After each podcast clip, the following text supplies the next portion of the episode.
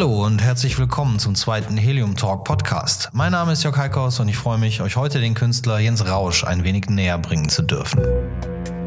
Ja, ich weiß, ich habe beim letzten Mal versprochen, dass wir rasch neues Material liefern und das werden wir auch, wir sind dran. Aber nun serviere ich euch erstmal noch das Gespräch mit Jens Rausch, das der Janis Fahl vom Clubkinder e.V. und ich im Dezember letzten Jahres geführt haben und das von Tide TV in unserer Galerie aufgezeichnet wurde. Okay, und warum jetzt doch noch nicht die erste Podcast-Produktion aus unserem eigenen kleinen Aufnahmestudio bei Helium Cowboy? Immerhin habe ich die letzten Wochen unsere Räume hier mit gefühlt einer halben Tonne Altholz massiv umgebaut. Die Ranch, so nennen wir die Galerie immer schon liebevoll, wird gerade Atelier, Podcast-Studio und Showroom zugleich. Könnt ihr euch übrigens schon mal vormerken, am 24. März eröffnen wir ganz offiziell. Da stellen wir das Potenzial der veränderten Räumlichkeiten erstmals vor. Gestern habe ich dann auch schon den Künstler Darko Nikolic interviewt. Wie immer ist alles in letzter Minute fertig geworden. Ich hatte beim Podcast natürlich auch noch meine Arbeitsklamotten an. Das Gespräch mit Darko ist auch sehr gut gelaufen. Was für ein Typ. Super interessanter Mensch. Leider müssen wir noch mal gucken, ob sich da nicht doch ein Fehler in der Produktion eingeschlichen hat. So eine Mischung aus Technik-Trouble und menschlichem Versagen meinerseits. Deshalb geht das jetzt auch noch nicht online, aber das liefern wir ganz bald nach. Also, Jens Rausch. Der Helium Talk mit ihm ist ja eigentlich auch noch taufrisch. Knapp zwei Monate ist es her, dass uns der Jens über seine ganz besondere Technik und die spannenden Themen seiner Bilder erzählt hat. Und von dem irren Ausstellungsmarathon, den er 2017 hingelegt hat. Damit steigen wir auch gleich ein. Meine doch recht langatmige Einführung in der Fernsehsendung, die erspare ich euch damit schon mal.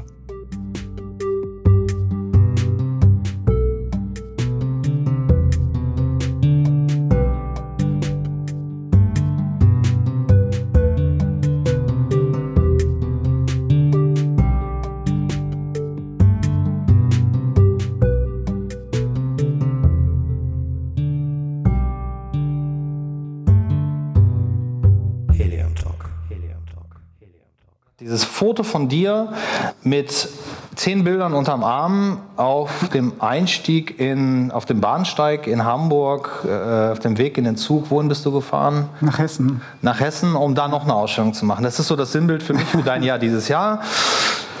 Äh, hier auf einer Ausstellung, da eine Ausstellung, bei uns eine Ausstellung, ganz viele Ausstellungen mit Arbeiten von Jens Rausch. Äh, wie fühlst du dich nach so einem Jahr der gefühlt 365 Ausstellungen? ja, so viel waren es nicht gewesen, aber es war ein sehr spannendes Jahr, sehr aufregend.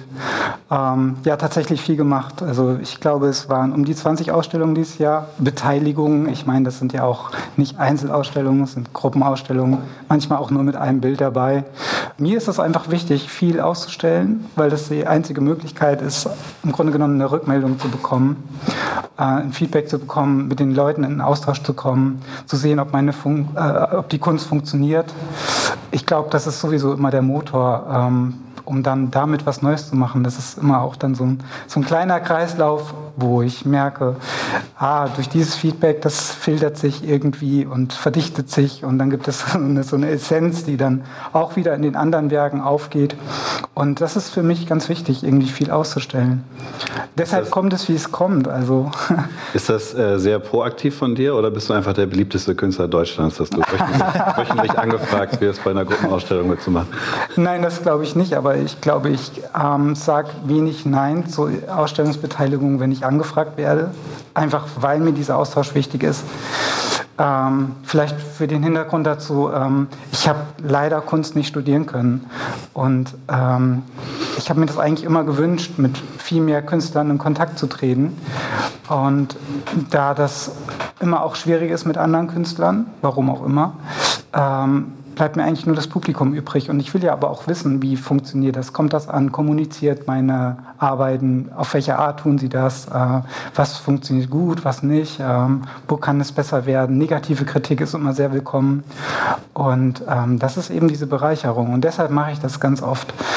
Und dieser, dieser letzte Akt, äh, also der Kunst quasi Beine zu machen, das war eben auch sehr aufregend. Ähm, also weil, ja, wird ja auch natürlich logistisch sehr gut. Also wie packe ich meine Bilder ein, halten die das aus? Ähm, ich finde, das ist auch immer so ein, so ein Zeichen. Ähm, also mir ist Material immer auch sehr wichtig. Also nicht nur das, was ich, mit dem ich male, sondern auch so eine Leinwand, die muss gut gebaut sein, die muss das aushalten. Also wie so ein gutes Fass, wo man sagt, das muss auch von alleine aufstehen. So also muss auch eine Leinwand eben so einen Transport auch gut überstehen und aushalten. Na, ich bin bei dem Anblick des Fotos schon ein bisschen ins Schwitzen gekommen und will auch alle halbe so zurückkommen. Das ist ja auch durchaus äh, äh, nicht ja. unbedingt gesagt, dass das, also ich meine, andere äh, Künstler äh, nehmen eine ganz andere Logistik dafür in Kauf. Ähm, aber wenn du, wenn du so viel, also wenn du gerade in diesem Jahr, den letzten Jahr so viel unterwegs bist, hast du denn da ganz vieles Neues geschaffen, ständig, kontinuierlich? Hast du, ähm, also wie, wie schaffst du das, dass du dann, du sagst, du zeigst gerne und klar sind es Gruppenausstellungen und Einzelausstellungen, aber was, was, was zeigst du dann letztendlich den Leuten auf den einzelnen Ausstellungen? Ähm, immer nur ein Ausschnitt von deinem Werk? Äh, ganz besondere Bilder? Also wenn du eine Einzelausstellung machst, du einen Unterschied, welches Bild du damit hinnimmst? Oder ist es dann das, was noch da ist oder was du gerade greifen kannst? Oder äh, wonach richtet sich das? Äh, nach der Geografie des Ausstellungsortes, nach dem Thema, nach den anderen Künstlern, die vielleicht dabei sind? Ja, sicherlich. Äh eine Mischung aus allem. Also ich will nicht an allem dran teilnehmen, nur damit ich eine Ausstellung mache. Also das ist es auch nicht. Aber es ist mir schon wichtig, dass das Thema passt mhm. oder dass die Arbeiten, die ich produziert habe, zu dem Thema passen. Und ich will auch keine sehr alten Arbeiten zeigen. Also ich gehe in die letzten zwei Jahre maximal zurück. Ähm, es sei denn, es passt wirklich sehr, sehr gut zu etwas, was ich davor gemacht hatte. Und so kommt es eigentlich dazu. Meistens sind es auch Künstlerkollegen, die anfragen oder wo man denkt, man ist sich sympathisch, dass, dass ich denke, oder vieles ist auch selber kuratiert einfach, wo ich denke, das passt gut zusammen, wir funktionieren gut zusammen als Künstler und dann einfach was zusammen machen. Also es ist ja, ich glaube, jeder Künstler hat die, den Wunsch, auch seine Arbeiten nicht dann in die Galerieecke stehen zu lassen, sondern die eben auch zu zeigen und zu gucken, ähm, eben ein Feedback zu bekommen. Das ist, es ist ja doch eigentlich ein sehr einsamer Job, den wir da haben, äh, als Künstler immer im Atelier zu sein. Und ähm, wenn es nur dabei bleibt, dann würde ich mich schon fragen, wozu mache ich das eigentlich? Also das ist ja dann. Also das ist auch ein Teil deiner Motivation, dass ja, Bilder gezeigt werden. Also ja, sonst wäre es ja eine Nabelschau irgendwie, dass man sich um sich selber nur kreist. Ja, oder das ist einem nicht wichtig. Ne? Also es kann ja auch sein, dass man nur für sich diese Arbeiten macht. Also, also ich, ich finde das auch spannender, mit Künstlern zusammenzuarbeiten, die, die das zeigen wollen, was sie machen. Ähm, aber ich kann natürlich auch verstehen, dass jemand sagt, dass ähm, ich bin ja nicht Künstler für euch geworden, sondern für mich. Also was ist deine Motivation? Ist deine Motivation als Künstler tatsächlich, hast, also hast du eine, ja, Mission ist jetzt ein ganz starkes, schweres Wort, aber gibt es da äh, was, was du transportieren möchtest, was da auch ankommen soll?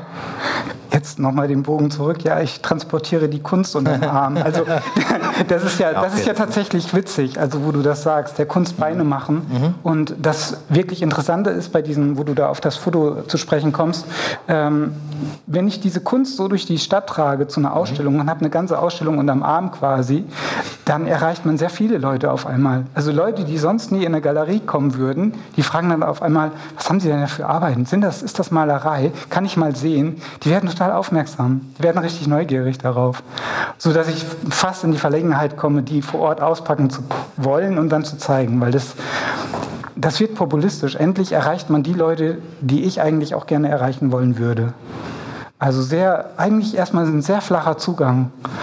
Ähm, weil ich finde, ich, also das ist ein bisschen die Mission oder die Antwort darauf, dass ich schon versuche, durch das, was ich mache, viele Leute ansprechen zu wollen, dass sie, dass sie sich eingeladen fühlen, sich mit erstmal ja, mit Malerei zu beschäftigen, vielleicht auch mit dem Bildthema, vielleicht auch mit einem tieferen Kern. Aber das kommt Stück für Stück. Und wenn Leute erstmal sagen, oh, ein schönes Bild, freut mich das schon, das finde ich wunderbar, wenn das gelingt. Weil dann beschäftigen sie sich nicht nur mit dem Internet. Also ist jetzt, klingt sehr platt auch. Gut, aber ich meine, die meisten Leute finden dich natürlich auch im Internet und vielleicht laden sich dann erst zu einer Ausstellung ein, da zu zeigen. Also das ist ja, hat ja beides irgendwo so parallel seine Berechtigung. Oder weil sie dich in der U3 gesehen haben, das kann ja auch sein. Oder weil sie dich in der U3, vielleicht weniger Kontakte.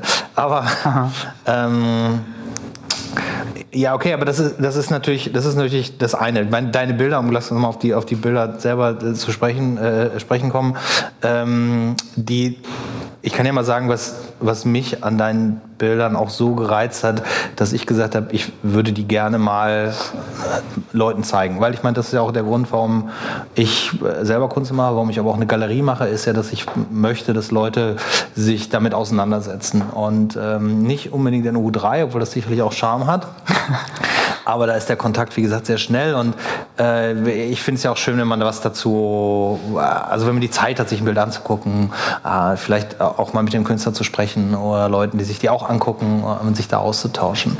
Ähm, und das, was mich da festgehalten hat und was, äh, was mich bis heute auch sehr fasziniert und was, wo für mich auch heute noch Sachen drin sind, Aspekte drin sind, die ich noch nicht verstanden habe, wo ich mir aber auch Zeit lasse, die zu verstehen, ist äh, zum einen arbeitest du als Künstler mit mit einem sehr klassischen Thema, Bildthema, Natur und du arbeitest als Künstler mit sehr ungewöhnlichen Materialien.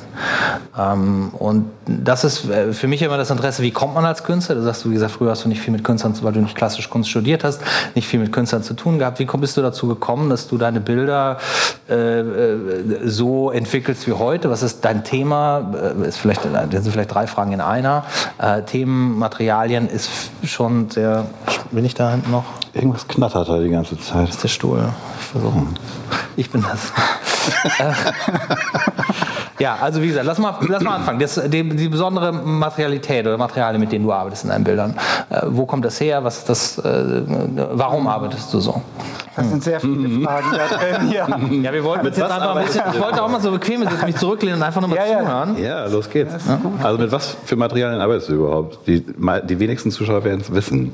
Wir haben ein Bild jetzt hier hängen. Da kann man aber auch nicht sehr viel dran äh, erahnen, glaube ich. Einiges.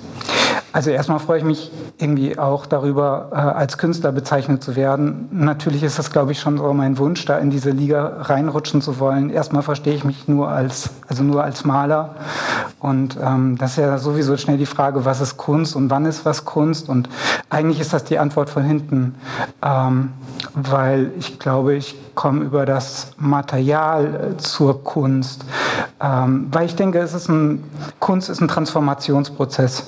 Und wenn ich Materialien nehme, die selber aus diesen Transformationen kommen oder daraus stammen oder diese auslösen, ähm, dann glaube ich, kann ich einen Weg gehen, der Richtung Kunst im besten Fall geht. Mhm. Und mit dem Material meine ich jetzt zum Beispiel Eisenoxid oder Asche oder Feuer. Damit habe ich ursprünglich quasi angefangen. Am Anfang war das Feuer, könnte man sagen. Gibt ja auch diesen Film. Ähm naja, es ist sehr archaisch. Und das, glaube ich, ist. Den habe ich lange nicht gesehen. Das, ja, das ist, glaube ich, der Kern. Äh, ähm, also, das sind wir ja beim Sonnenblumenkern dann auch, oder die Keimzelle von allem, also den, den Ursprung quasi, das Archaische sozusagen zu nehmen, oder das Archaischste, das ähm, armes Material, um sich damit auszudrücken, sich quasi zu reduzieren. Und ich glaube, wenn wenn es dadurch gelingt, mit dieser Fusion der verschiedenen Materialien etwas nochmal zu transformieren, sodass das Kreisläufe werden, dann kann das, glaube ich, Kunst sein. Also ich denke, künstlerischer Akt ist immer ein Transformationsprozess. Ja, du solltest dich vielleicht auch nicht damit aufhalten, ob, ob du äh, jetzt Künstler bist für dich nee, oder sowas, sondern das ist ja nicht dein Thema. Das ist ja mehr auch andere Leute schon längst für dich definiert, dass es so ist, weil ich meine, du stell, machst, stellst eine Ausstellung aus, du, du lebst, verdienst deinen Lebensunterhalt damit. Ich denke mal, so ein paar Parameter sind erfüllt. Und dass du dich selber vielleicht nicht unbedingt so fühlst und so siehst, mhm. das kann ich total gut nachvollziehen, weil was ist das schon für eine Definition? Ja. Die trifft man letztendlich. Genau, aber, genau, aber darum, ja, Malern. Genau. Ja. Ja, so, also ähm, mein Großvater war auch Maler und Anstreicher. Ähm, aber du, äh, da würde ich mich an deiner Stelle auch gar nicht aufhalten. Also wenn wir auf das Material kommen, mm. da, du hast ja schon erzählt, Feuer, äh, Eisenoxid, äh, arbeitest du mit ähm, Materialien, die auch äh, die unkontrollierbar sind? Ja. So, ja, also. Sind sie und die, die, die ihre Wirkung vielleicht auch noch äh, entfalten und sich verändern bei den Bildern. So. Die Materialien sind im Grunde genommen, äh, die nutze ich nur, um natürlich eine Bildidee auch auszudrücken oder bildhaft werden zu lassen. Und ähm, äh, ja, es ist, es ist auch der Versuch, mir selber die Welt zu ermalen oder mir selber die Welt zu erklären im Grunde genommen. Also wenn ich mich in diese Prozesse reinbegebe und nutze diese Materialien oder Materialitäten, sagt man ja, dann äh, ist es natürlich ein sehr schönes, enges Zusammenspiel zwischen den natürlichen Prozessen, die da ablaufen, und den künstlerischen Eingriffen, die ich einerseits natürlich ein ja, ein, ein, anlege und, und dann werden lasse und darauf dementsprechend reagiere. Und es gibt dann etwas in diesem Malprozess wie so ein Dialog. Also ich sag mal, wenn ich da jetzt mit Feuer in die Leinwand reingehe und etwas da kreativ quasi zerstöre, ähm, dann ist das Feuer, wie du schön sagst, außer Kontrolle im Grunde genommen. Ich kann das nur zum gewissen Maße steuern und muss dann darauf reagieren. Also was, was heißt das jetzt für mich? Was ist die Antwort als künstlerischer Akt darauf?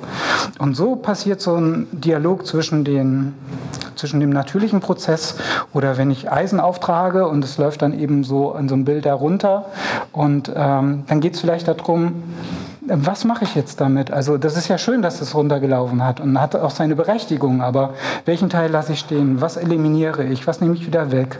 Äh, was ist gut an dieser Stelle und warum macht das Sinn? Aber das ist ein, das ist ein Dialog, der sehr unterbewusst abläuft, sehr intuitiv.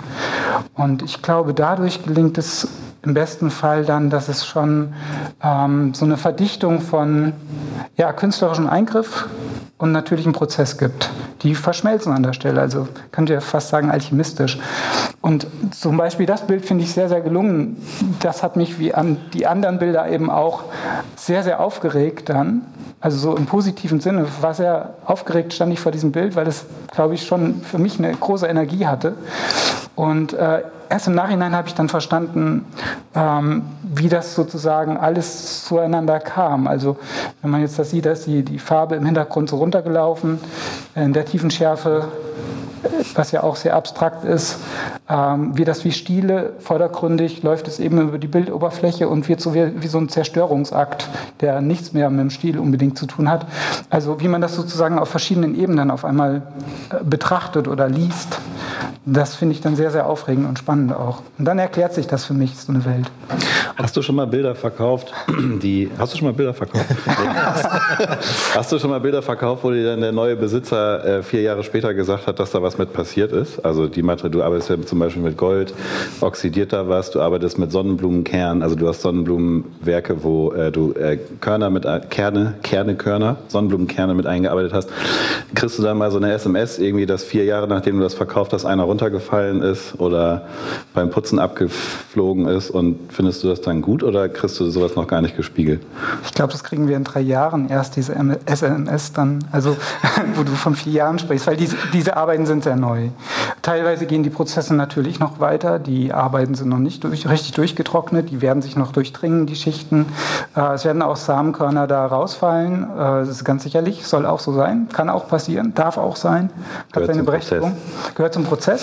Das Schöne ist, dass das eigentlich, ähm, das finde ich eigentlich eine schöne Aussage, die ich für mich selber gefunden habe, dass das lebendige Malereien sind.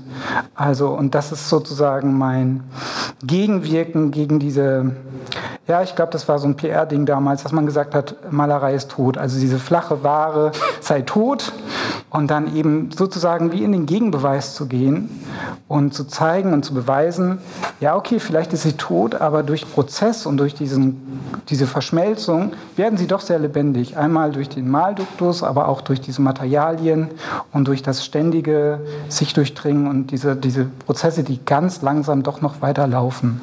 Da haben auch deine Motive mit zu tun, dass du viel mit Feldern ja. arbeitest, mit Wäldern grundsätzlich mit der Ganz Natur. Ganz dankbar für die Frage. Wunderbar, ja. Gerne. Ja, ja. Klar. Also genau, und das ist eigentlich ein schöner Auftakt, weil das sind ja Sujets, die sehr, sehr tot und morbide sind. Also so ein abgestorbenes Sonnenblumenfeld, jetzt um mal bei diesem Bild kurz zu bleiben, ähm, das ist ja nicht unbedingt, es ist kein freudiges Bild, kein lebendiges Bild und es ist nicht dieses Sonnenblumenfeld, was man vielleicht so kitschigerweise von Ikea-Postern oder sowas kennt. Es gibt viele andere tolle Möbelhäuser. ja, Entschuldigung. Vor allem viele andere tolle. Ja, es ist so eine Anti-Ästhetik, in die ich dann auch gehe. Äh, und gerade das sozusagen als Bruch provoziere, um damit dann nochmal das Gegenteil zu beweisen, dass es eben sehr lebendig sein kann. Und das finde ich eben dann sehr spannend. Und deshalb sind es oft natürliche Motive, also Motive, die eben diesen Kreislauf zeigen. Also Sonnenblumen sind da, glaube ich, eine gute Projektionsfläche. Also einerseits haben sie ihre eigene Ästhetik, wenn sie blühen nochmal für mich eine sehr viel schönere, wenn sie der Vergänglichkeit zuneigen, also ja. wenn sie so, ja, wenn sie so gebrochene, kantige Formen entwickeln. Das finde ich eigentlich sehr, sehr schön. Auch diese, diese monochrom, monochromen Farben, die es dann gibt, finde ich auch, hat seinen Reiz. Äh, und dann ist es natürlich auch eine Nutzpflanze, die wir ausbeuten. Also, und das, das ist irgendwie so der, der Kern meiner Arbeit, Sonnenblumenkern meiner Arbeit, ähm, die Ausbeutung der Sonnenblumen. Die Ausbeutung der Sonnenblumen. nee, das ist schon die Nachricht, dass es, äh, glaube ich, um so einen achtsamen Umgang mit Natur und Naturressourcen geht. Also das ist für mich schon irgendwie das, äh, der Kern von allem, dass ich denke, es geht in unserer heutigen Zeit besonders darum, ähm, wieder eine Aufmerksamkeit für Natur und natürliche Prozesse zu entwickeln und die zu integrieren in uns. Und ich glaube, das ist schon das, was meine Malerei auch will. Hast du das in dem Zusammenhang schon mal ausgestellt? Also machst du mal irgendwas mit dem NABU zusammen? Oder also jetzt mal ganz random gesagt, aber machst du da irgendwas mit Hamburger Einrichtungen, die das Thema auch ein bisschen näher bringen als eine Galerie vielleicht? Mm, das habe ich noch nicht, so in der Art. Ähm, da haben wir heute zwei Leute zusammengebracht. könnte, also dem bin ich nicht abgeneigt, aber ich will eigentlich, dass das gar nicht. Ähm, glaube, in so einem Kontext kriegt es sofort eine Bewertung und die will ich gar nicht, sondern ich will erstmal eine noch breitere Masse ansprechen. Und dadurch, dass ich an diesem Ort so ausstelle und ausschließlich da ausstelle, kriegt es so einen Trall in so eine Richtung, die es aber gar nicht haben soll oder muss. Den gibt es, aber den muss es nicht gleichzeitig geben. Vielleicht so. Würde sicherlich ganz gut passen, ist aber wahrscheinlich auch nicht dein Haupt. Ähm Hauptmotiv gewesen für dieses Sujet. Was ich, mhm. was ich, ganz, was ich aber ganz spannend finde, ist, dass, äh, wenn du über diese Materialien redest und dass du Löcher in die Leinwände brennst und was ich eine sehr schöne ja, Vorstellung finde. Geworden. Ja.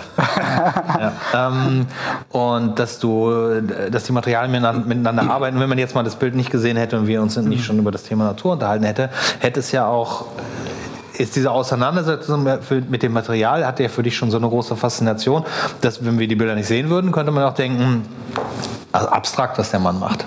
Weil das würde ja auch funktionieren. Sehr konzeptionell, sehr abstrakt. Wie ist es dann dazu gekommen, dass es die Natur geworden, dass die Natur so wichtig für dich geworden ist? Ich meine, wir haben ja eine Ausstellung gehabt mit jede Menge Bilder und verschiedene Werkserien aus einem Zeitraum von ein, zwei Jahren, zwei Jahren. Mhm. Ähm, und die hatten alle was mit Natur zu tun. Mhm. Wieso ist, also wie kommt es dazu, dass die Natur, also gut, dass du da, ne, dass du darauf hinweisen möchtest, dass gewisse Dinge passieren, aber wie kommt es, dass das alles in, in das Thema eingeflossen ist? Denn es würde in meinen Augen deine Kunst ja auch funktionieren, ohne dass du den Leuten was so Bildhaftes gibst. Also was, was, was man sich vorstellen kann. Würde es das? Anderen Leuten Nein, aber es, ist, es, gibt ja, es gibt ja auch so Landschaften, weißt du, wenn Landschaft ein Thema ist oder sowas. Ich finde halt, ich finde halt dein, dein, das, das, dieses ganz klassische Thema Landschaftsmalerei, im, äh, ne, ich weiß nicht, ob du das gerne hörst, aber Landschaftsmalerei, aber irgendwo bist du ja auch ein unglaublich moderner Künstler. Also wo ist diese, woher kommt diese Schnittstelle ähm, für, für dich? Also ne, ich bin ja immer interessiert an Motivation. Warum machen Leute was? Wie ist ja. dazu gekommen?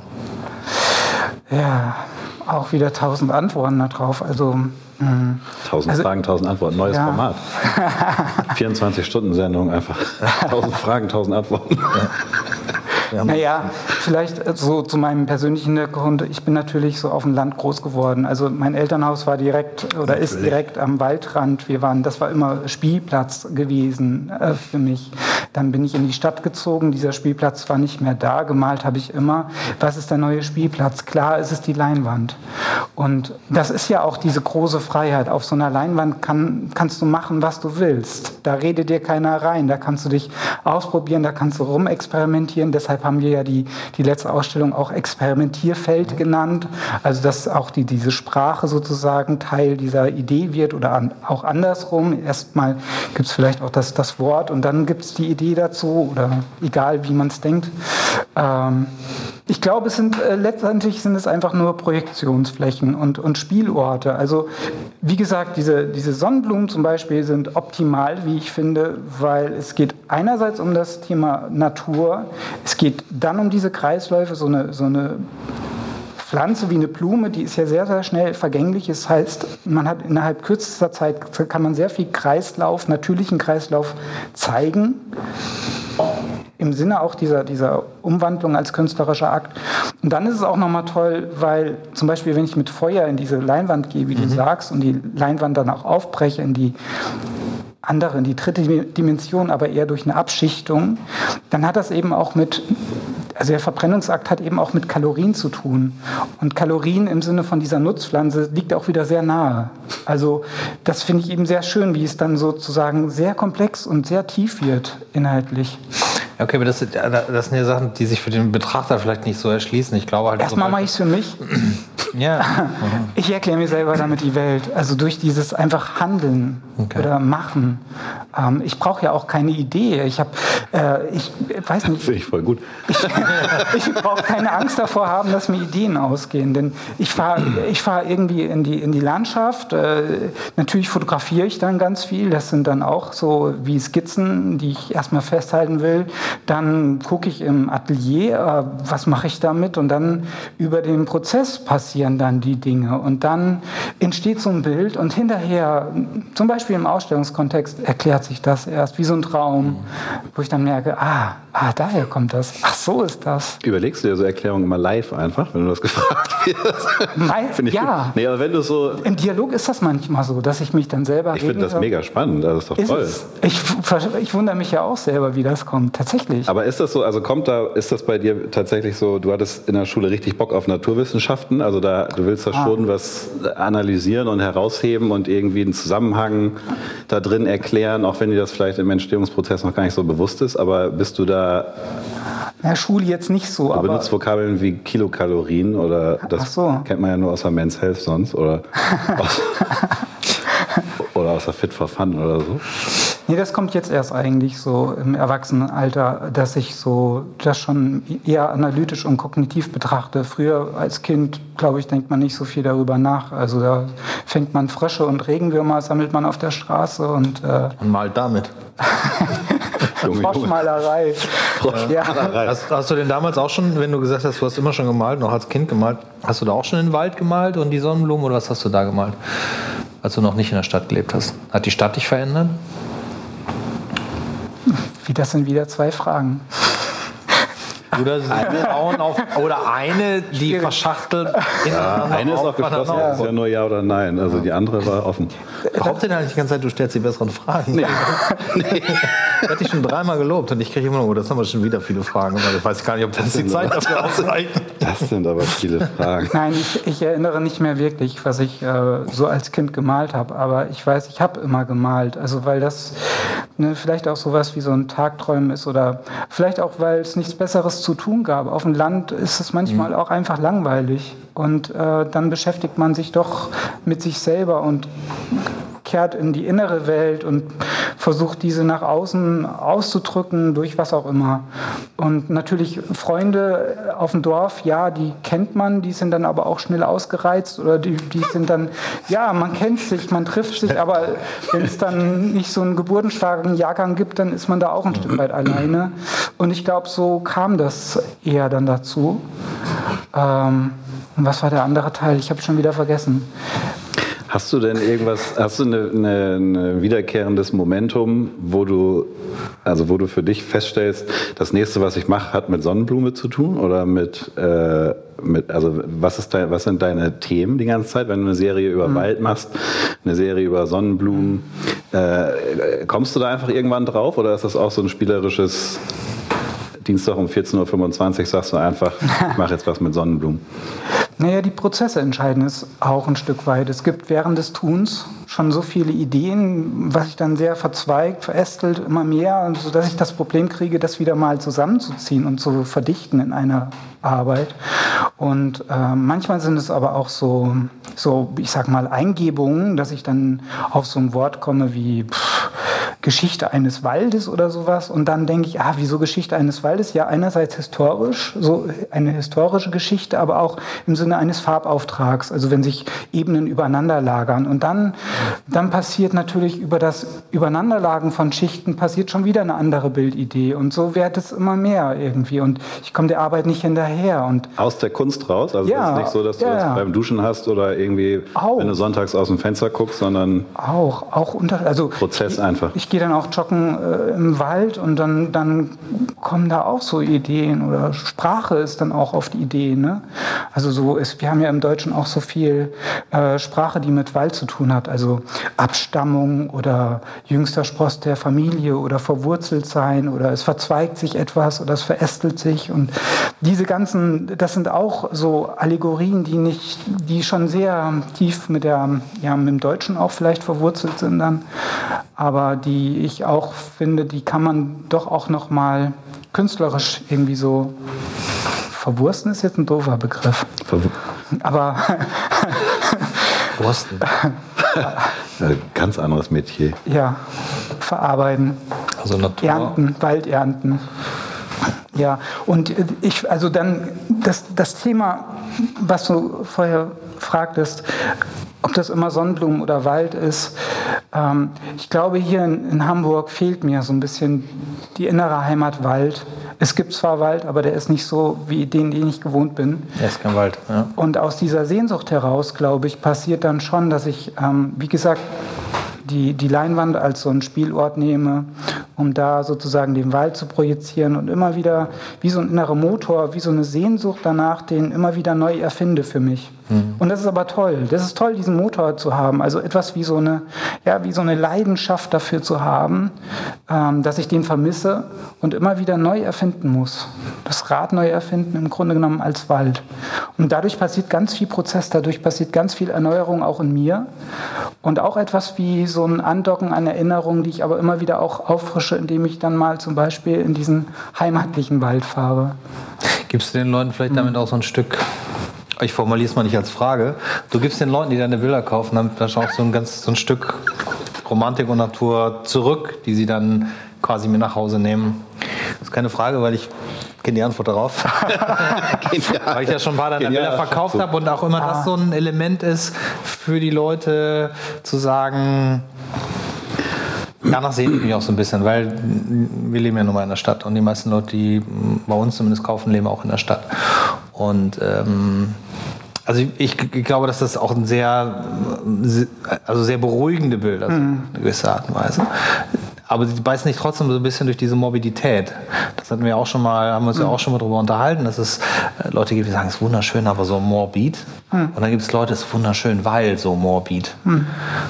Also Ja, das, dieses Morbide ist sicherlich so eine Antiästhetik, die ich auch mag. Aber das ist, zeigt eigentlich nur diesen, diesen Kreislauf, der dann aber auch wieder neu aufkeimt, neu beginnt. Also wenn ich zum Beispiel dann in so ein anderes, äh, also in so Sonnenblumenbilder vielleicht auch echte Sonnenblumenkerne reindrücke, dann ist da auch schon wieder was Neues angelegt. Also eine neue Hoffnung auf. Da kommt wieder auch was. Also hab keine Sorge, sondern das geht schon in Ordnung so.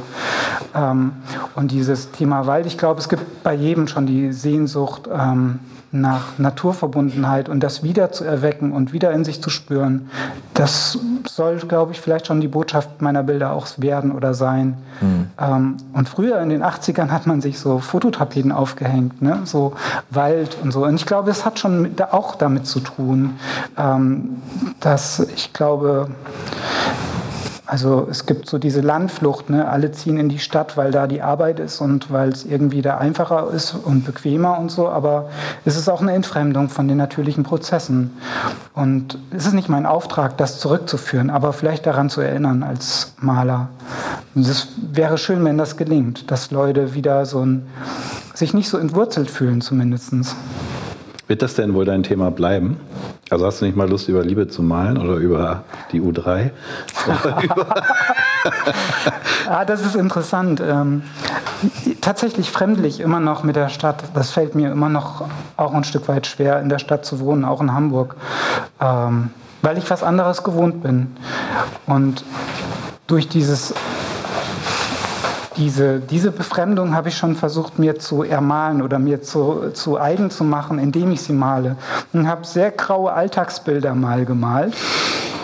Und dadurch passiert was ganz Verrücktes oder sehr Interessantes, dass diese Beschäftigung mit einem Blick aus dem Fenster auf die äh, S-Bahn-Gleise im grausten Novemberregen mit Schnee oder sowas auf einmal etwas in dir schafft, so einen inneren Zugang. Es gibt eine Gehirnverknüpfung und auf einmal siehst du das schön. Also du hast hier tatsächlich diesen Teil erobert und in dir integriert. Und da kann was gelingen. Also man kann Verbindungen schon herstellen dadurch. Und das ist eben auch so eine Antwort auf davor. Also dass, dass es für mich nicht nur so ein Erklärungsmodell ist oder so ein philosophischer Blick auf die Welt, sondern eben auch ähm, helfen kann. Ja, Therapie ist jetzt Quatsch, aber dass es schon helfen kann, Zugänge zu schaffen. Und vielleicht geht es sogar andersrum für den Rezipienten, wenn er davor steht, dass er auch einen Zugang anders kriegt, von der anderen Seite her. Also dass sie, dass auf dem, auf dem Bildträger quasi treffen wir uns. Genau da drauf, auf der Oberfläche. Aber das Bild, was du gerade beschrieben hast, oder ich weiß nicht, ob es das ist, aber zumindest eins, was so aussieht wie das, was du beschrieben hast, das steht ja inzwischen bei uns zu Hause. Und das hat ja meine Frau ganz spontan bei dir im Studiobesuch gesagt, das muss, möchte ich gerne haben. Und das, äh, das ist aber am Ende des Tages, das ist ja auch eine Landschaft. Es ist nur nicht diese, hm. okay, Sonnenblumen ist ja auch Industrialisierung oder sowas, aber wenn du deine, wir müssen ja nicht über, immer über Sonnenblumen reden, du hast ja auch andere Werkserien, wo du wirklich die in den tiefen Wäldern quasi malst. Ähm, das hat natürlich ganz viel mit Natur zu tun, aber ich glaube, vielleicht ist Natur gar nicht unbedingt das Thema, sondern die Landschaft hm. bei dir. Oder das Gefühl. Ja. Also, weil das ist nur eine andere Art von Landschaft, aber ja. sie, sind, sie sind auch genauso morbide wie das. Ja. so. ja. Ähm, aber also wenn du wenn du sagst, äh, du hast, äh, also mich würde das genau das, was du gefragt hast, eben auch interessieren. Was was was für Themen funktionieren denn dann noch oder was für was für was für Bilder funktionieren? Das wird ja wahrscheinlich. Äh, stellst du könntest du dir auch mal vorstellen, dass du ähm, was ja auch viel mit Vergänglichkeit zu tun hat, äh, Porträts oder Menschen malst oder ist das ganz fremd für dich?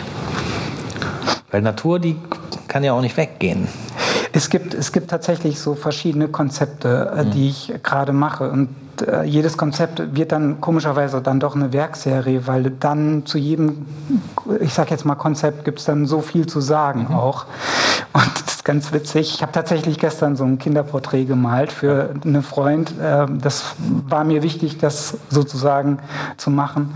Und habe versucht, nach einem Weg zu finden, weil Menschen bisher nicht mein Thema waren. Und ähm, auch da war es wieder so, dass mir quasi der Prozess den, den Weg oder eine Lösung aufgezeigt hat. Das war nämlich dann ähm, nicht so gelungen, wie ich es eigentlich haben wollte. Und ich habe das äh, die, die Leinwand wieder bereinigt mit einem Spachtel und sowas. Und das gab diesen, diesen Bruch, also dieses ähm, teilweise eben zerstörerische dieses kleinen Kinderporträts. Und ähm, das fand ich aber sehr, sehr interessant, weil es sowas wurde wie so ein Filter oder wie ähm, ein Verblassen der Jugend, sage ich mal, oder etwas wie die Brüche kommen noch, die ein Kind auch zu erfahren hat durch Lebensbiografie. Und ähm, das kann das kann dann Anlass sein, um eine ganze Werkserie an Kinderporträts in dieser Art zu machen, die sich dann aber auch wahrscheinlich durch den Prozess verselbstständigen und dann wieder verästeln. Also so passiert es. Ähm, aber das ist passiert, das sind oft Anlässe, die ich gar nicht so, die ich nicht plane oder die passieren oder es gibt eine Idee oder mhm. so ein Treiben lassen auch, ne? Ja, ja, fallen lassen. Ja, aber das ist vielleicht auch eine gute Voraussetzung für also für Malerei, äh, ne? weil du hast auf einer Leinwand natürlich auch eine ganz andere Möglichkeit, wie du gerade sagst, dann spachtelst du es halt wieder zu mhm. so, und, ähm, und baust vielleicht darauf auf, was da, da, drauf ist. Also unter den, unter den Bildern, vielleicht nicht bei dem, aber gerade bei diesen Waldbildern, ne? so, da ist ja auch eine Struktur drunter, die du da rausarbeitest und über die du immer weiter drüber arbeitest. Also du bist der Einzige, der, ich meine, ich weiß, du dokumentierst das gerne und zeigst auch gerne mal Bilder von vorher. Du zeigst auch Fotos davon, wie deine Leinwände brennen. ähm, aber das ist natürlich, das ist deine Auseinandersetzung mit dem Bild, die der Betrachter dann ja auch gar nicht mehr sieht. Und das ist natürlich so was Schönes an der Malerei, dass du da tatsächlich drauf aufbauen kannst. Und äh, sind das dann auch für dich so Geheimnisse in den Bildern, die du bewahrst?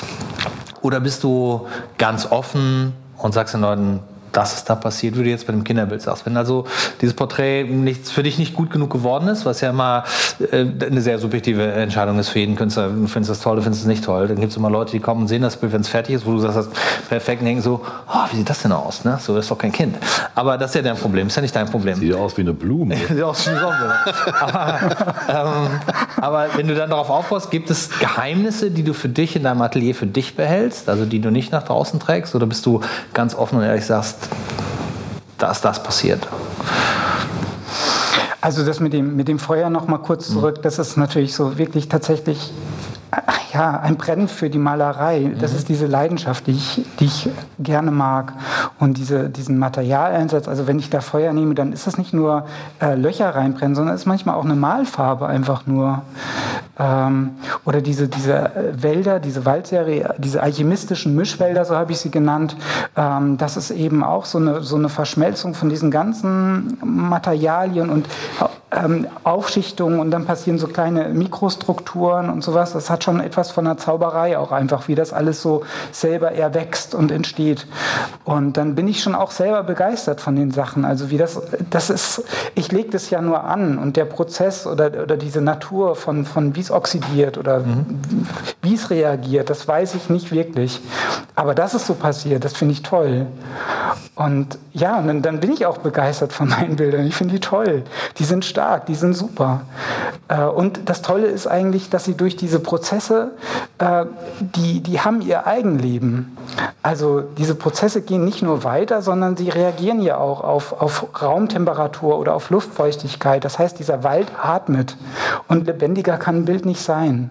Also neben, neben Video oder sowas. Ne? Aber dass so ein, so ein recht toter Bildträger, Malerei ist tot, Zitat, ne, eben doch so, äh, so eine Lebendigkeit hat, das, äh, find, ich finde das, find das super. Ich finde das toll. Das freut das mich. Zitat bezieht sich natürlich in erster Linie darauf, dass vor ein paar Jahren die Leute gesagt haben, dass das tot, weil es keiner ja. mehr kauft, weil es keinen Markt mehr dafür mhm. gibt. Aber ähm, gut, das ist natürlich eine gute, gute Antwort darauf, ne? so, äh, keine Frage. Aber ist das denn dann auch so ein, sagen wir, so ein, so ein, so ein, so ein Trigger, der Interesse bei den Leuten weckt, dann so ein Bild auch eher zu kaufen, weil, weil es jetzt auf einmal so eine neue Lebendigkeit da drin gibt, die du dem Ganzen, trotz der Mobilität, aber mit den, ne, mit den Materialien, die du machst. Also gibt es Leute, haben wir ja vorhin schon mal so gesagt, was in vier Jahren passiert, aber du erklärst den Leuten ja, was da passiert. Hast du es auch schon mal gehabt, dass du jemandem erzählt hast, und pass auf, das wird sich noch verändern. Jetzt findest du es ja schon toll, aber ich freue mich schon drauf, was in vier Jahren passiert. Und dass dann jemand sagt, Nee, nee, ich will es ja genau so haben. Wie kann ich das konservieren? Was würdest du jetzt jemandem sagen, der bei dir in der Ausstellung steht und sagt, okay, das finde ich toll. Kannst du mir das mal irgendwie in Gießharz oder sowas? Ganze Bilder in Formaldehyd. Genau. gibt es das auch? Also gibt es Leute, die sich damit auch äh, für, für, für dich auf eine negative Art und Weise mit auseinandersetzen?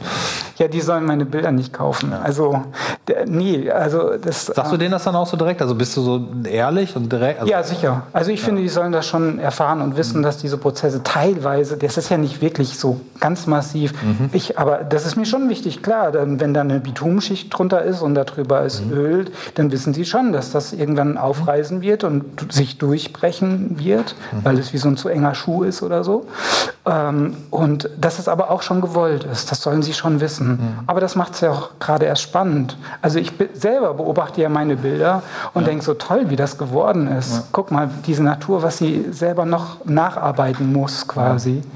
Ja. Ähm, deshalb war ich so ein bisschen ähm, enttäuscht fast oder traurig, dass dann hier diese, diese letzte Ausstellung war ja sehr, sehr erfolgreich und so viele Bilder waren dann sehr schnell weg. Für mich ja auch wie so eine kleine Retrospektive des Jahres mhm. und ähm, noch zu wenig eigentlich verstanden von all dem, was dann in diesem Jahr passiert ist. Klar sehe ich so einen roten Faden, der sich durchzieht, dass ich sehe, ah, das Bild kam zu dem und das ist der Fortschritt von dem und hier habe ich das und das gemacht, weil, aber ähm, noch zu wenig diesen, diesen Traum quasi im Nachhinein. Ähm, ist aber natürlich auch subjektiv für dich, ne? Also weil die, wir haben ja, also es ist nicht so, dass alle Leute gesagt haben, ah, hier hat das angefangen und du hast ja auch nicht die Ausstellung so gehängt, dass es so einen chronologischen Ablauf gibt, Nein. sondern dass sie schon so nach Werkgruppen zusammengestellt mhm. und wie das Ganze funktioniert. Also das ist natürlich dann auch wieder dein eigenes, äh, dein eigenes Empfinden als Künstler, ne? So, also, aber wenn man dann nach so relativ kurzer Zeit schon tatsächlich auch eine, was waren es, drei Werkserien waren es insgesamt, ne? So die Ja, drei, ne? drei, oder genau, die sich hier so m, auch so in einem Dialog standen zueinander. Ist das denn ist das denn auch wichtig für dich, dass das aufeinander aufbaut? Also kommt jetzt nach dem, was war die letzte, war das jetzt die alchemistischen Mischwälder, war das letzte? Also das ist ja schon extrem plastisch. Baust du da jetzt drauf auf? Weil du hast ja gesagt, das ist so eine Entwicklung. Was baust du, machst du, er- erweiterst du dieses, diese, diese, diese, diese Technik und die Materialien noch? Oder ähm, wann ist da für dich mal so ein Punkt, wo du sagst, jetzt auch abgeschlossen? Jetzt kommen ja Kinderbilder erstmal. Mal vier Jahre lang Kinderbilder. Die, die auch wachsen. Ich denke immer so an das Bild ist von Dorian Gray, wenn er das so erzählt. Ja, also wenn ich das wüsste, ne? also ich glaube, es ist tatsächlich über das Machen und gerade, also das Machen wir das entscheiden, mehr oder weniger. Es gibt, glaube ich, noch so viel zu tun einfach. Also das ist wie, keine Ahnung, wie wenn man Staubsaugt und man hat den Staubsauger gerade weggepackt und dann sieht man doch noch einen Fussel da und dann denkt man, hole ich ihn jetzt wieder raus. Das kenne Also- ich jetzt nicht, ehrlich gesagt. Nee, okay. aber es, ist, es, ist, es gibt immer was zu tun. Also äh, die Bilder sind auch nie fertig, aber irgendwann muss man ja entscheiden, komm, jetzt das reicht, diese Aussage trifft es jetzt schon.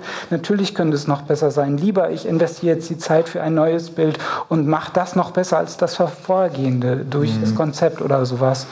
Und Aber hast du dich denn schon lange mit Bitum, also mit Gold und Silber und allen so. den Materialien auseinandergesetzt und das ist dann irgendwie für dich äh, wichtig, das tatsächlich mal äh, in Aktion zu haben? Und weißt du jetzt schon, was du, was du als nächste vier Aggregatzustände, Elemente, äh, Materialist, Materialistiken heißt das? Nee, Materialien? Materi Materialitäten. Materialität, Ich weiß nicht, Materie. äh, was du benutzt, weil du die ganze Zeit schon in deinem Chemieköfferchen brodelst. guckst, als ob ich dir das beantworten könnte. Jörg, wie heißt das noch? Matti, Dings da.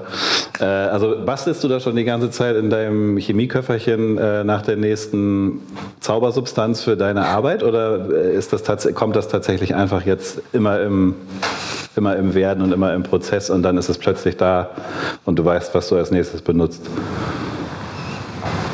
Ich weiß es nicht wirklich.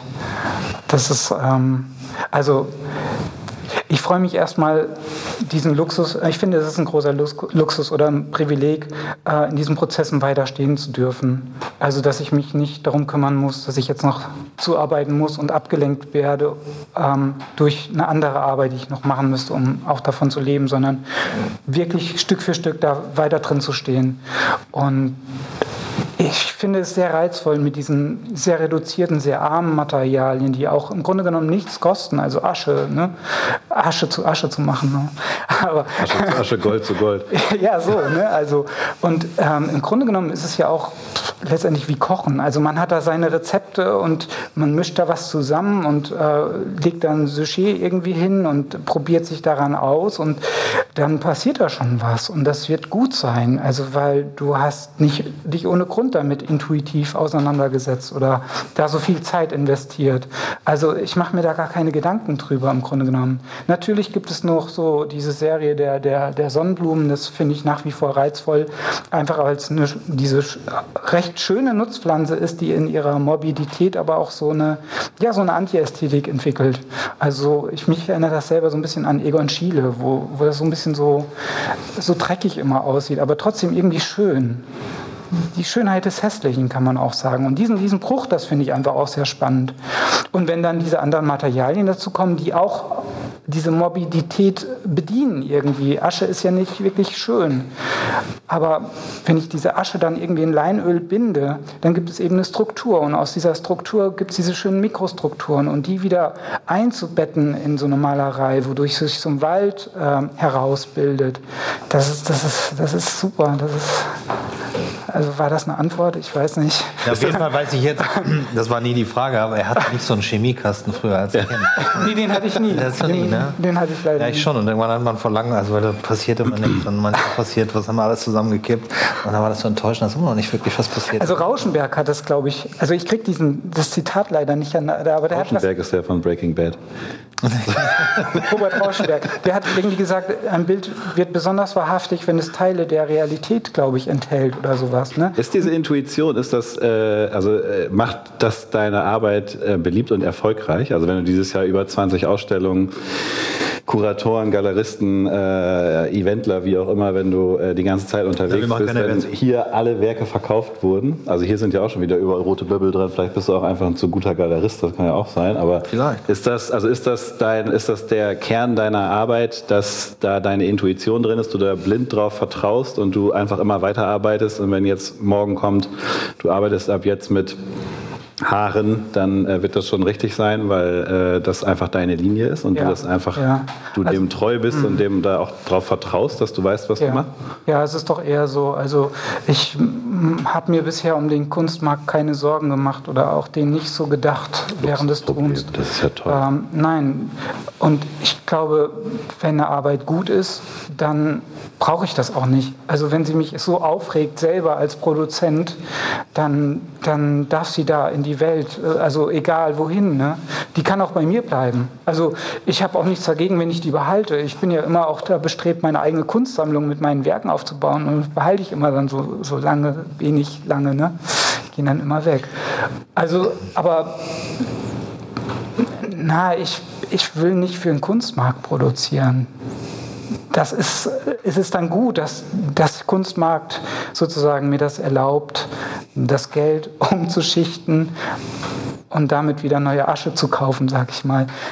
Nein, aber dann wieder weiterzuarbeiten und wirklich frei von allem in diesen Prozessen zu stehen. Und solange ich meine Haferflocken da morgens habe, ist alles gut. Also Mit Haferflocken arbeitest du das nächste. Also es ist auch nicht so, ist auch nicht so dass als wir dann immer gesagt haben, oh, guck mal, wir verkaufen noch das Bild, war nicht so, dass er sagt, oh, ihr habt noch ein Bild verkauft. So, und ich, ey, ihr habt noch ein Bild verkauft, geil, mehr, mehr, mehr. Sondern dass man so, ah, ihr habt noch ein Bild verkauft. Also immer so zwiespältige Gefühle. Finde ich aber auch okay, weil jeder hat ja auch einen ganz anderen Bezug zu seinen, zu seinen Arbeiten. Und ich kann auch verstehen, dass man dass es auch wichtig ist, ich finde das auch immer, also ich verkaufe natürlich gerne meine Arbeiten, weil es natürlich nicht nur wichtig ist für den Lebensunterhalt und dass alle was zu essen haben, sondern dass auch eine, nochmal eine sehr schöne Bestätigung ist, Ja, dass es Leute gibt, die sagen, ich lege jetzt Geld dafür auf den Tisch, dass So es viel Geld. in meinem Wohnzimmer hängt Ja. und, äh, oder in meinem Schlafzimmer, was auch immer. Aber es ist natürlich auch immer so, dass man lange Zeit mit so einer, mit so einer Arbeit verbracht hat. Und man möchte die natürlich vielleicht gerne noch ein paar Mal woanders zeigen. Ne? So. Ähm, heutzutage gelingt uns das natürlich, das auch irgendwie mal so, so zu zeigen äh, über das Internet oder sowas. Das ist bei deinen Arbeiten, aber auch, finde ich, auch nicht immer so einfach. Also es ist eben auch nicht so wahnsinnig flach. Ne? Aber ähm, aber ja, ich kann das total gut, ich kann das nachvollziehen, aber es ist natürlich immer so eine, wie gesagt, für mich ist das kein Luxusproblem, wenn ein Künstler sagt, ah, ich habe so viel verkauft, ich würde gar nicht so gerne, ne? Dann muss man halt hingehen und muss die Bilder einfach dreimal so teuer machen. Ja, das- das- Reicht, wenn du nur eins verkaufst, dann kannst du die anderen behalten. Nee, das wäre auch ein Missverständnis. Also Ja. ich freue mich auch, dass, also es ist ja, ich finde, das ist immer viel Geld, was Leute dann auch bereit sind zu bezahlen für eine Arbeit. Und ähm, dann denke ich aber auch, das ist eine sehr, sehr große Wertschätzung, wie du das sagst. Und es freut mich aber, also das, daran messe ich aber nicht unbedingt den Erfolg einer Ausstellung, sondern mich freut es schon wahnsinnig, wenn in dieser Bilderflutzeit, in der wir leben und eine Aufmerksamkeitsspanne von ein paar Sekunden nur besteht scheinbar, dass Leute wirklich vor den Arbeiten stehen bleiben und sich damit beschäftigen und sich vielleicht auch Gedanken machen oder sogar mit mir ins Gespräch dann darüber kommen oder sowas. Das ist schon super. Also da ist schon echt was gelungen. Und klar, wenn dann ein Bild verkauft wird, das ist auch, auch natürlich super. Also weil derjenige hängt sich das sicherlich zu Hause auf. Es sei denn, es ist so ein Investor, den ich jetzt noch nicht habe. Aber ähm, das, das wird eine Nachhaltigkeit für denjenigen sein. Und die Bilder sind gut. Die sind einfach schön auch. Die kann man angucken, da kann man viel interpretieren und sehen und je nach Lichtverhältnissen und Wenn erstmal die mobilen Kinder kommen, dann wird das anders. das ist schwieriger. Nein, also ich, ich habe ja zum Beispiel auch einen Sammler bei dieser Ausstellung. Also sagen wir so, für mich geht es ja auch bei, also bei, bei, bei so Ausstellungen auch darum, immer Geschichten zu sammeln von dem Kontakt, den Menschen mit den, Art, mit den Bildern haben. Warum ich die Bilder zeige und oder warum ich meine Bilder mache, das weiß ich ja. Äh, das, das hat, da hat man sich irgendwann dazu entschieden, dass man das macht und dann spricht man, trifft man sich und dann spricht man sich ab und beide haben Lust drauf und dann macht man das und dann versucht man das so gut wie möglich zu machen. Ähm, und äh, wenn es dann noch dazu kommt, dass du Leute hast, die die, die, die Bilder kaufen, dann gibt es noch wieder ganz andere Beweggründe, als sich Bilder anzugucken, als auf eine Ausstellung zu kommen. Das ist für mich einfach nochmal so ein, ich will das nicht werten, besser oder schlechter, wenn hier 100 Leute kommen und sich die Bilder angucken, wenn die 100 Leute sich mit den Bildern äh, befassen. Mir geht es darum, dass sich damit befassen. Aber ich habe zum Beispiel zwei schöne Geschichten bei dieser Ausstellung. Die eine Geschichte ist von, wo wir vorhin hatten, das Thema mit dem Vergänglichkeit. Äh, erklärt man den Leuten das? Ist man da, muss man ja irgendwie sagen, dass ich einen, einen, einen meiner Sammler habe, der, der mich dazu gefragt hat und der immer fragt, auch nach Materialitäten und sowas. Und nachdem ich erklärt habe, dass weil du hattest zwei Bilder mit Goldfolie, weißt du? Die Hommage, die dann verkauft wurden. Und mit das Blattgold. Andere, mit dem Blattgold. Und dann war die Frage natürlich auch immer, und das kann ich verstehen, wenn jemand Geld dafür ausgibt, wie, wie, was passiert da noch mit? Und dann habe ich gesagt, die, die, Bilder sich immer natürlich noch entwickeln können, dass da was mit passieren kann. Und dann hat er gesagt, ah, okay, mm, okay. Und dann hat es ein bisschen sacken lassen und dann hat er noch eine zweite Arbeit gekauft von alchemistischen Mischwäldern, weil da die Reaktion irgendwie noch viel mehr verspricht. Und er sagte, ich bin mal gespannt, wie die sich beide entwickeln. Also er hat jetzt ah. zwei, bei denen er das verfolgt, wo, wo ihn das auch interessiert, wo es auch ein Teil der Motivation auf einmal wird. Und dann haben wir uns vorhin darüber unterhalten, der andere Sammler, der kommt und überlegt, wie hänge ich das Bild auf und mir dann Bilder schickt davon, wie er diese Bilder aufhängt. Und danach er sagt, er hat die Symmetrie am Tisch ausgerichtet der da steht. Und das sind immer für mich Sachen, dann kommt das nochmal in ein anderes Umfeld. Wir haben jetzt Zeit, darüber nachzudenken, wie hängen wir die auf. Und ich freue mich persönlich immer sehr, wenn Leute in Ausstellungen kommen und sagen, ist toll gehängt. Das ist immer sowas, wo man nicht so drüber nachdenkt. für mich ist das immer ein, auch ein ganz großes Lob. Und wenn ich mit der Hängung jetzt bei der Ausstellung wirklich nicht so viel zu tun hatte, weil du die mit Melvin zusammen gemacht hast, mehr oder weniger, ähm, so ist das ja noch, so ist das ja noch viel besser, weißt du? Also wenn man, wenn man dann äh, den Leuten auch ein Gefühl gibt, hier in dem Raum passiert was Einzigartiges. Ich nehme jetzt einen Teil davon mit zu mir und da passiert wieder was anderes, aber auch Einzigartiges. Also die Reaktionen auf Bilder sind einfach, ja, ich finde, das ist so eine Motivation, sowas auch zu machen. So. Nö, schöne Frage. Das ist keine Frage. Ich stelle keine Fragen mehr. Die Fragen, die bist du doch, zu, du doch zuständig. Ich stelle keine Fragen mehr, weil dann heißt es nachher wieder tausend Fragen, keine Antwort. Finde ich voll schön. Nee, ich kann dir diese Aber wir waren ja schon mal, wir waren ja vor ein paar Minuten schon mal an dieser Stelle. Also ich finde das ja total interessant, was mit den Bildern passiert, wenn, nein, nein, die, ich, wenn die dich verlassen. Ja, und das wäre aber auch ein Missverständnis, wenn man jetzt vermutet, dass diese Prozesse so massiv so weiterlaufen und das mhm. Bild löst sich auf nach drei Jahren oder sowas. Nee, das will ja auch keiner. Das, nee, aber könnte man dich in drei Jahren buchen, dass du nochmal Blattgold nacharbeitest? Nein. 1000 Euro Blattgold passiert sowieso nichts, weil ja. das, ist, das oxidiert ja noch nicht mal. Nein, aber das ist, ähm, es wird eher, werden die Bilder sogar besser. Das meine ich eigentlich damit. Sie, ähm, sie atmen zwar, sie reagieren mit Feuchtigkeit und sowas bedingt. Also der, dieser Prozess, der wird immer bleiben. Aber äh, im Grunde genommen meine ich mit Weiterarbeiten auch, dass diese Schichten, das ist wirklich viele Ölschichten manchmal auch, die durchdringen sich gegenseitig und es kriegt eine Farbtiefe, eine Brillanz. Die werden, also sie sind ja noch gar nicht durch durchgetrocknet. Das dauert ja in der Regel zwölf Monate. Und dann äh, werden die noch einladender sein, als, als Betrachter da hineinzutreten in so einen Wald, gerade wenn er großformatig ist. Oder wenn dann noch so eine äh, Oberfläche so krakliert und aufbricht, so eine künstliche Alterung im Grunde genommen. Die werden sehr viel gehaltvoller werden, die werden noch mehr Tiefe kriegen. Das meine ich eigentlich damit.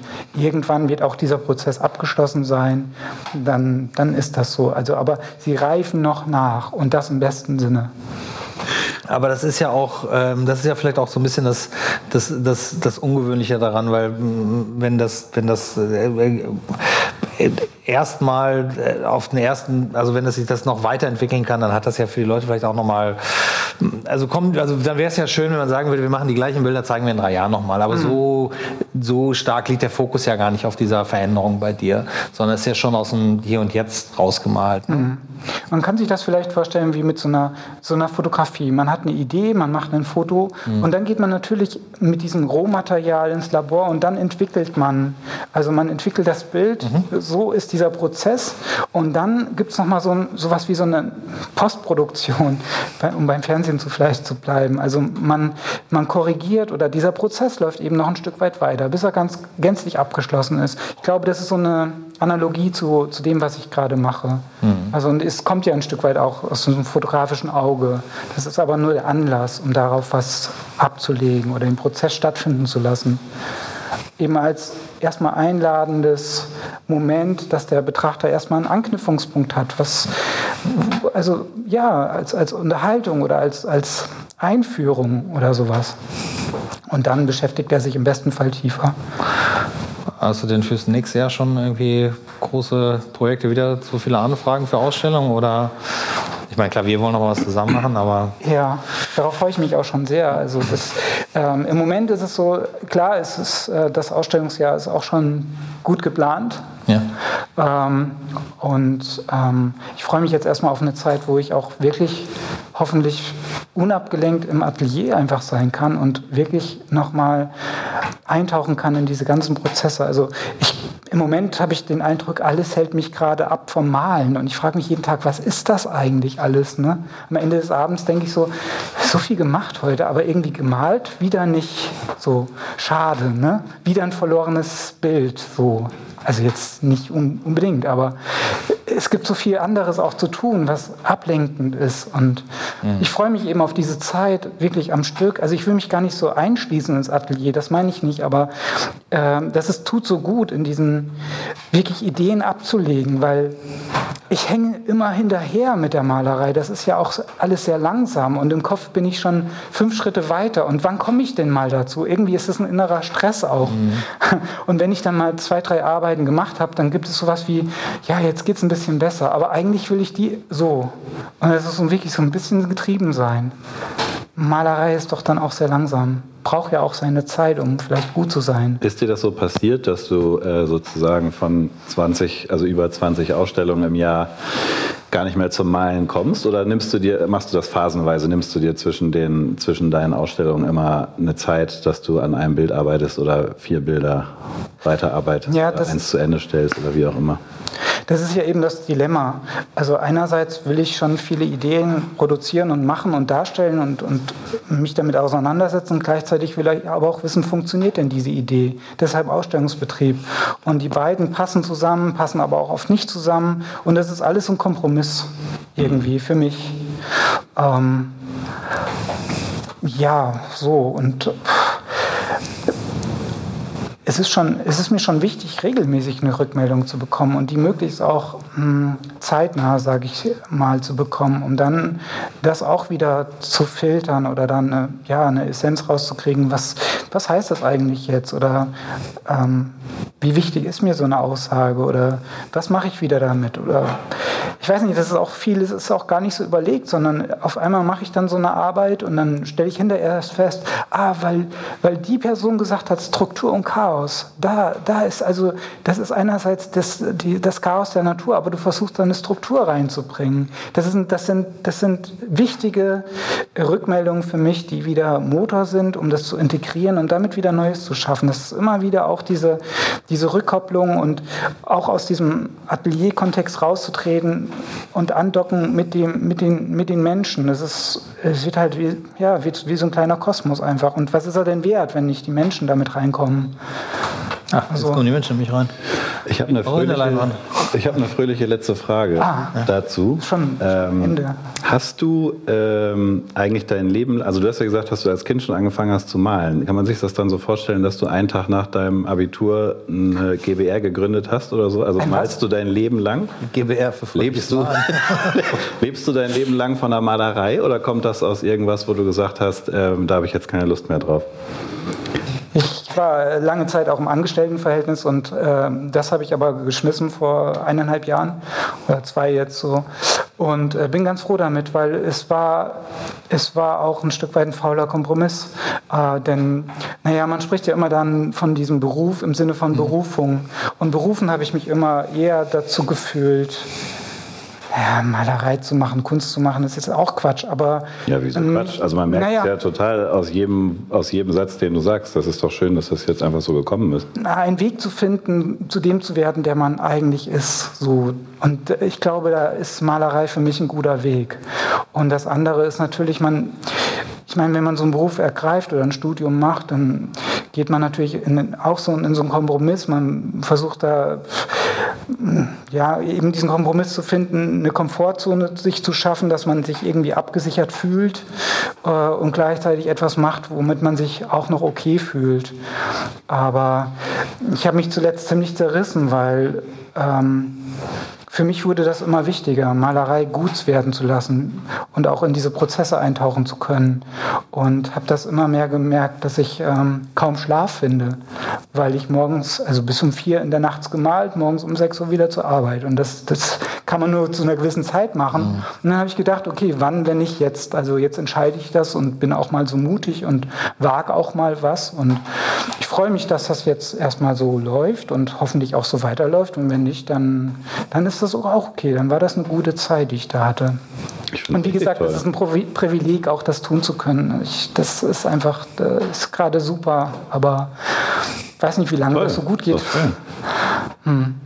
Ja, gut, das ist ja, ich meine, das du kannst ja du kannst das ja nicht kontrollieren, wohin das geht, aber immerhin hast du den, den, den Mut gehabt, die Entscheidung zu treffen, zu sagen, jetzt mache ich mal Kompromisses, was ich, was ich, äh, was ich äh, künstlerisch machen möchte. Ich bin ja sehr dankbar darum und ich denke viele andere Leute auch, weil sie deine Bilder haben. Ähm, und, ähm, und insofern, äh, ich kann mir nicht vorstellen, dass jemand, der ernsthaft Kunst machen will, äh, sich wirklich darüber Gedanken macht, was in vier Jahren ist. Hm. Weil das geht nicht. Und insofern, äh, da komme ich auf das zurück, dass du vorhin gesagt hast, du weißt gar nicht, ob du Künstler Künstler bist, da denkst du schon extrem wie ein Künstler, nämlich du denkst darüber nicht nach, weil dich das komplett sonst behindern würde. Ne? So Künstler ist, hat keine Altersvorsorge. Ähm, wo wir über Altersvorsorge sind. Nein, aber ähm, ja, ich glaube, wir können an dieser Stelle auch mal, ich weiß nicht, du hast bestimmt noch viel, äh, was du uns erzählen möchtest. Ähm, ich habe schon lange keine Fragen mehr. ist auch alles beantwortet. Aber ich, ich würde an dieser Stelle das Gespräch gerne mal äh, dann auch soweit für uns jetzt beenden. Und wir haben ja auch noch ein bisschen Publikum hier. Vielleicht haben wir noch die eine oder andere Frage äh, an dich, äh, die wir so noch nicht gestellt haben. Ja, ja. was formulieren.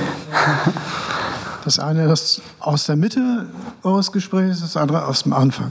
In der Mitte war einmal die Bemerkung, dass äh, die Pflanzen und die Personen ein Gegensatz sind.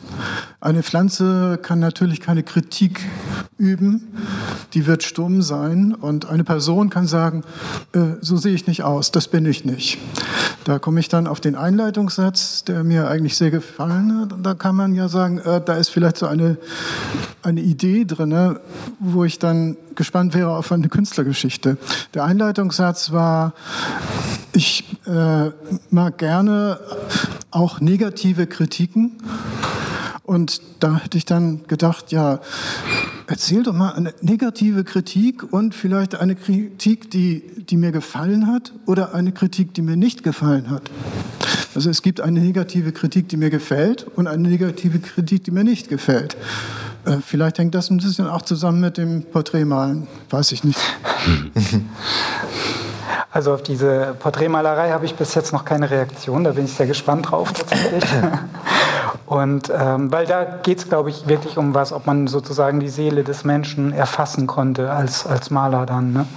Ähm, bei der negativen Kritik, da ich warte immer so ein bisschen darauf. Also negativ muss ja nicht jetzt zerstörerisch sein, sondern es würde mir darum gehen, dass ich das nutzen kann, um besser zu werden, um es sozusagen mehr in der Essenz etwas auszudrücken oder sowas. Und äh, ich weiß nicht warum, aber ich höre das leider nicht so viel. Ähm, ich glaube nicht, dass die Arbeiten immer perfekt und super sind.